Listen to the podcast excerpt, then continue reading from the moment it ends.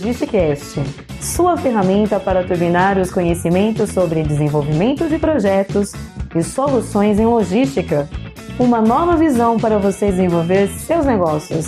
apresentação Ivan Tarasquevicius.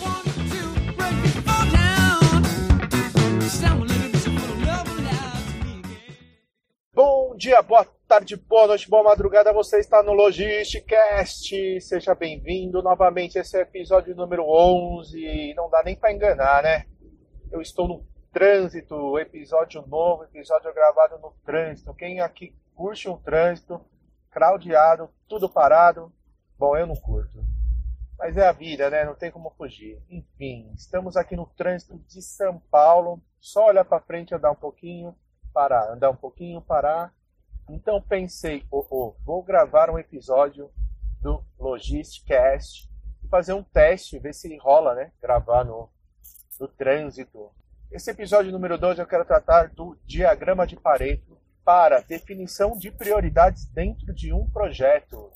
E que projeto eu estou falando? Aqueles projetos, aqueles projetos que chega para você fazer de uma hora para outra, sabe aqueles projetos de última hora, aqueles projetos que você tem que entregar e não tem jeito, eu já estou levando em consideração que alguém, né, de fato, se não for você, a sua responsabilidade, alguém analisou aquele projeto e viu que é importante para a empresa, ou que faz sentido ser cotado, ou que faz sentido continuar dentro do processo.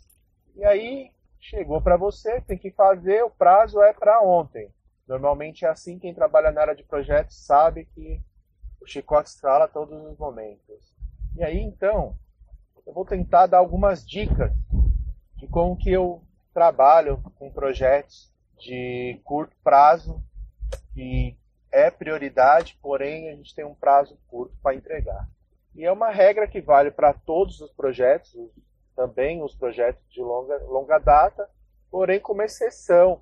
Nos projetos de longa data, vocês vão perceber no final do episódio que para os projetos de longa data a gente consegue ter um tempo para refinar um pouco melhor do que os projetos de curto prazo de duração para que eles sejam feitos em teste. Bom, enfim, imagina que você tem aí uma planilha de, de, de projetos, né? uma planilha do qual você faz todo o custeio, todo o levantamento de necessidades e dessa planilha, imagino que você tenha um resumo, um resumo orçamentário do que está dentro do projeto, dividido aí por etapas, é, por itens.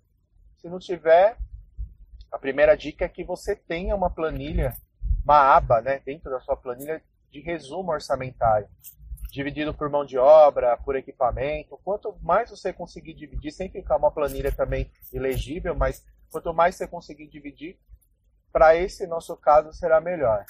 Então, quando você tem essa aba de resumo orçamentário, ou de repente uma aba de DRE já, para ficar bacana para você apresentar a parte financeira para a diretoria, então essa aba que você tem de resumo orçamentário vai ser a aba que a gente vai usar principalmente para poder criar uma priorização dentro de um projeto. Então, como é que é isso? Você acabou de receber aí, ó, moto, moto, moto, moto. Moto é o caos da cidade grande. Daqui a pouco vem a ambulância, ambulância. Ninguém anda, só os caras andam e a gente fica aqui paradinho. Enfim. Mas vamos lá, vamos voltar na nossa planilha que vai ajudar a gente a dimensionar o tamanho do estrago. É, quando você recebe um projeto de para que ele seja feito de curta duração, curto prazo de, de, de elaboração, então o que, que é a minha dica? Primeiro, pega seu projeto, preenche com dados macros com informações macros, as informações macros que você tem daquele projeto para criar um preço grosso, um preço padrão grosso. Então, quando você vai de definir os fluxos, façam os fluxos mais claros, mais limpos, só para você gerar um número de pessoas, um dimensionamento de pessoas mais macro, né? de uma forma, pô, é, é 10 caminhões, precisa de duas pessoas, duas pessoas, precisa de uma, de uma empilhadeira, uma empilhadeira, precisa de três caminhões, três caminhões faça o projeto, garanta pelo menos metade de um dia aí você faça de uma forma mais macro o projeto. No final, você vai na sua planilha orçamentária, analisa quais são os itens que são mais custosos. E aí que entra o diagrama de Pareto. Então, Pareto tem uma, é, uma ciência de que 80% dos nossos problemas estão em 20% dos itens em que eles ocorrem. Então, por exemplo, para a gente, para nossa é, ideia de projeto, 80% do que custa o nosso projeto, dos nossos custos, que envolvem os nossos custos de projetos, vão estar ligados a 20% de itens, a 20% de coisas. Então, exemplificando, de repente eu tenho 25 profissionais, dos quais 24 são auxiliares e um é um coordenador. Então, se eu conseguir reduzir algo dentro desse auxiliar, dentro do salário desse auxiliar, vai criar muito mais impacto no meu projeto do que se eu conseguir significativamente algo dentro do coordenador.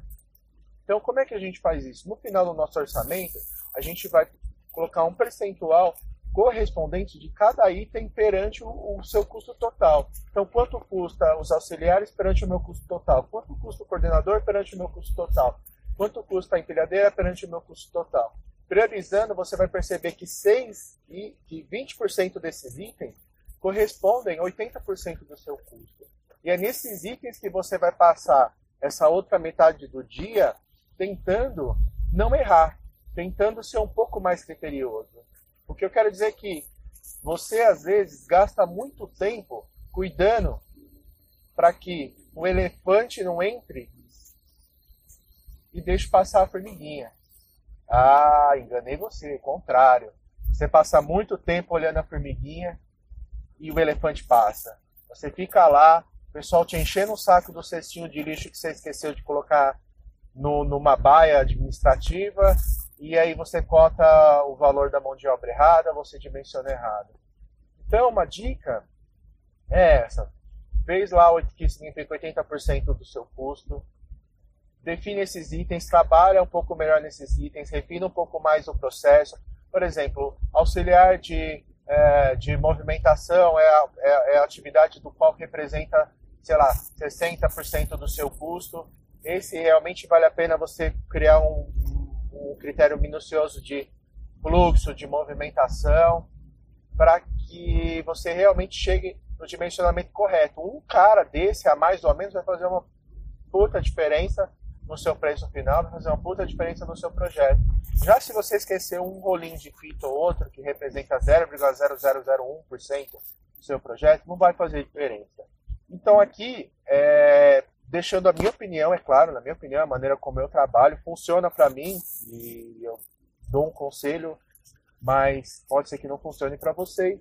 Isso, isso para projetos menores, né? Projetos menores não, desculpa, para projetos rápidos, projetos que você tem que fazer papum de uma hora para outra.